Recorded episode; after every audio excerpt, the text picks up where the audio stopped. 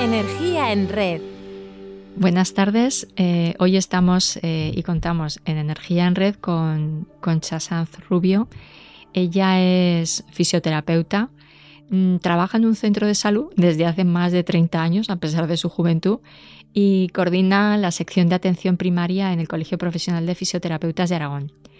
Mucho más que esta parte profesional de Concha, eh, yo que la conozco personalmente, Concha me parece una bellísima persona y creo que es lo que distingue a, la maravillosa profesional que eres. Y hoy te llamaba porque me gustaría hablar contigo del dolor. El dolor, em, bueno, pues acudimos todos al médico, acudimos al fisioterapeuta y le planteamos, tengamos o no un daño objetivo, una experiencia subjetiva de dolor y, realmente eh, a la hora de evaluarlo hay distintos modelos que lo enmarcan para, trabajarlo. Pero me gustaría conocer eh, a través de tu experiencia cómo, cómo evaluáis el dolor de las personas que acuden a vuestras consultas. Buenas tardes, Pilar. Muchas gracias primero por tus palabras. Efectivamente, la neurociencia está demostrando que en el dolor están implicados múltiples mecanismos neurofisiológicos y factores culturales y también de contexto. En estos momentos se aconseja un tratamiento más centrado en el paciente, bajo un enfoque psicosocial. El paciente es y ha de ser siempre la parte activa del tratamiento.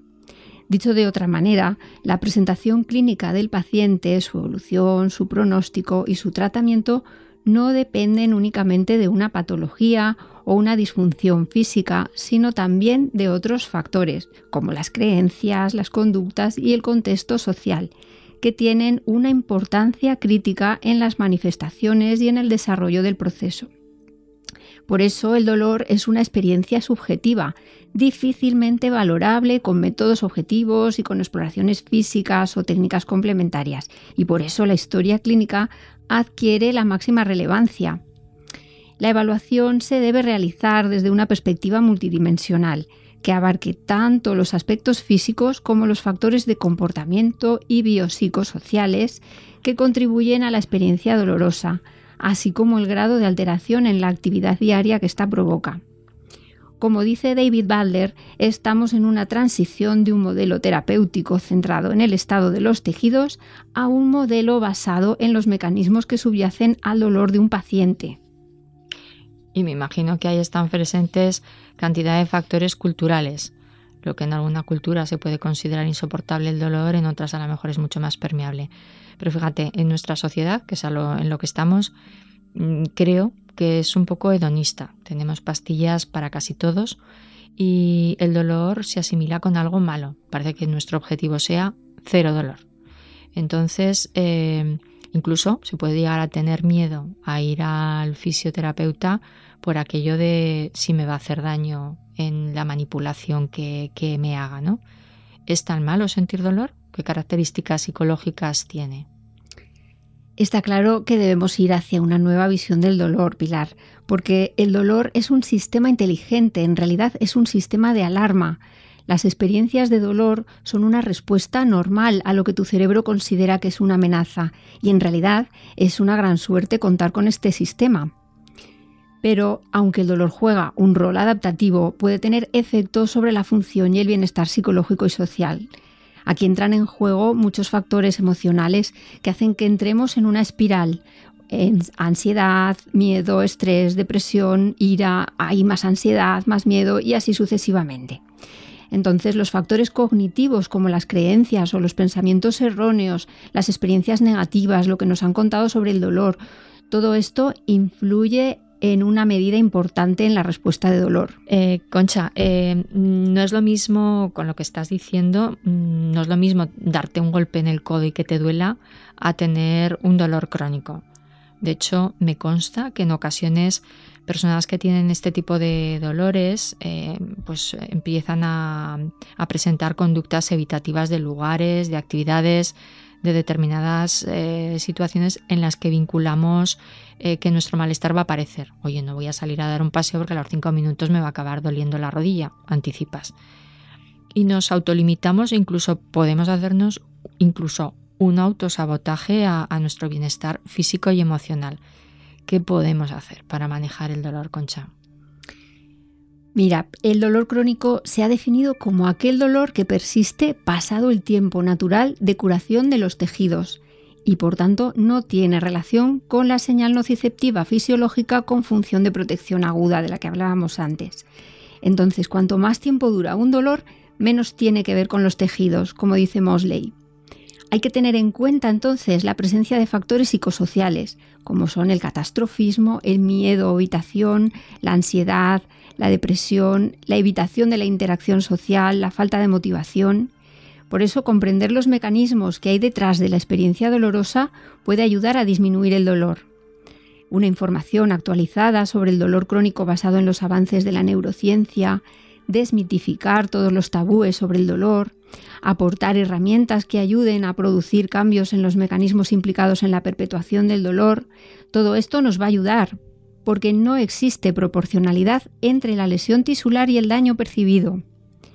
Los cambios en los tejidos son simplemente una consecuencia normal del hecho del envejecimiento y no tienen por qué doler. No deben necesariamente impedir a nadie llevar una función normal y una vida activa puede haber dolor en ausencia de daño en los tejidos. Por eso adquieren especial relevancia los factores cognitivos, las creencias, los pensamientos erróneos, las experiencias negativas, incluso lo que nos han contado sobre el dolor. Hay algún autor que habla metafóricamente del virus del pensamiento, porque tus pensamientos pueden condicionar tu clínica. Cuando explicamos el dolor con el concepto anatomopatомecánico de siempre, estamos haciendo mucho daño. Al final estamos provocando iatrogenia porque condicionamos el dolor de los pacientes. Por eso tenemos que educar, no asustar, porque esto provoca miedos y provoca catastrofismos. Por eso debemos de llevar mucho cuidado con los mensajes nocébicos que damos, hablar de desgastes, de degeneración, de pinzamientos, de roces, de vértebras descolocadas todo esto que a veces los expertos lanzan pues sin ninguna intención eh, de hacer daño, eh, se queda grabado en, la cabeza de los pacientes y, los expertos, por tanto, deberían ser conscientes de estas consecuencias de sus mensajes. Fíjate, en, la encuesta europea de salud que se hizo en España en 2020, dice que los problemas de salud crónico padecidos por las personas mayores de 15 años son distintos eh, entre hombres y mujeres. Para las mujeres lo más frecuente es la artrosis, seguida de la tensión arterial alta y el dolor de espalda crónico lumbar. Sin embargo, para los hombres, eh, el dolor de espalda crónico lumbar está en tercer lugar. El primero sería la tensión alta y el colesterol alto el segundo. Entonces, el dolor lumbar está presente en los dos. Es un problema para todos y es eh, quizá una de las eh, causas de baja laboral más frecuente en nuestra sociedad. ¿Qué podemos hacer para prevenirlo? O, bueno, si ya está, convivir con él. Y luego, eh, este estudio disgregado por sexos, ¿realmente hay diferencias en las experiencias de dolor entre hombres y mujeres? El dolor es una experiencia multidimensional, sensorial, cognitiva, emocional que lleva asociadas respuestas motoras, endocrinas, inmunes, conductuales y se expresa dentro de un contexto social y cultural. Por eso la neurociencia ha demostrado que en el dolor persistente están implicados múltiples mecanismos neurofisiológicos y factores culturales y de contexto, como ya hemos dicho. Los factores de riesgo psicosocial que hemos comentado condicionan la cronificación del dolor lumbar, que es tan frecuente como mencionabas y el miedo está implicado en la transición del dolor agudo a crónico. Los pacientes quedan atrapados en círculos viciosos de conductas de evitación, de dolor e incapacidad, y el miedo es una respuesta lógica ante la información recibida se ha comprobado que proponerse volver a la actividad normal en ausencia de catastrofismo, es decir, evitando esos pensamientos constantes de que algunos estados son dañinos e incapacitantes, que el diagnóstico que me han dado garantiza dolor para siempre, pues evitar pensar eso conduce a la recuperación. Hay una relación directa entre déficit de control motor y el dolor. El dolor lumbar modifica el comportamiento motor, se activan los músculos superficiales y se reduce la actividad de planos musculares profundos. Por eso, los cambios que originalmente parecen adaptativos tienen realmente consecuencias negativas que pueden llegar a superar incluso los beneficios a largo plazo. El sistema de movimiento es un excelente medio, aprovechando la plasticidad cerebral. Por eso, entre las recomendaciones para los pacientes con dolor, según las guías de práctica clínica, aparece la educación en dolor, la prescripción de ejercicio y, por supuesto, procurar que el paciente siga activo, tanto para hombres como para mujeres. Concha, me, encanta la visión que nos has eh, dado del dolor porque pone en valor que la psicología también podemos aportar mucho a profesionales de la fisioterapia y que juntos podemos, eh, en un equipo multidisciplinar, hacer mucho por los dolores de, de todos nosotros. Un último consejo que nos darías para vivir en salud física y mental. Como consejo final, sí que diría que es importante mantenerse activos, que todo lo que sean herramientas de afrontamiento activo para evitar entrar en esas espirales de dolor es lo que nos va a sacar siempre adelante y nos va a mantener como personas sanas en todos los niveles.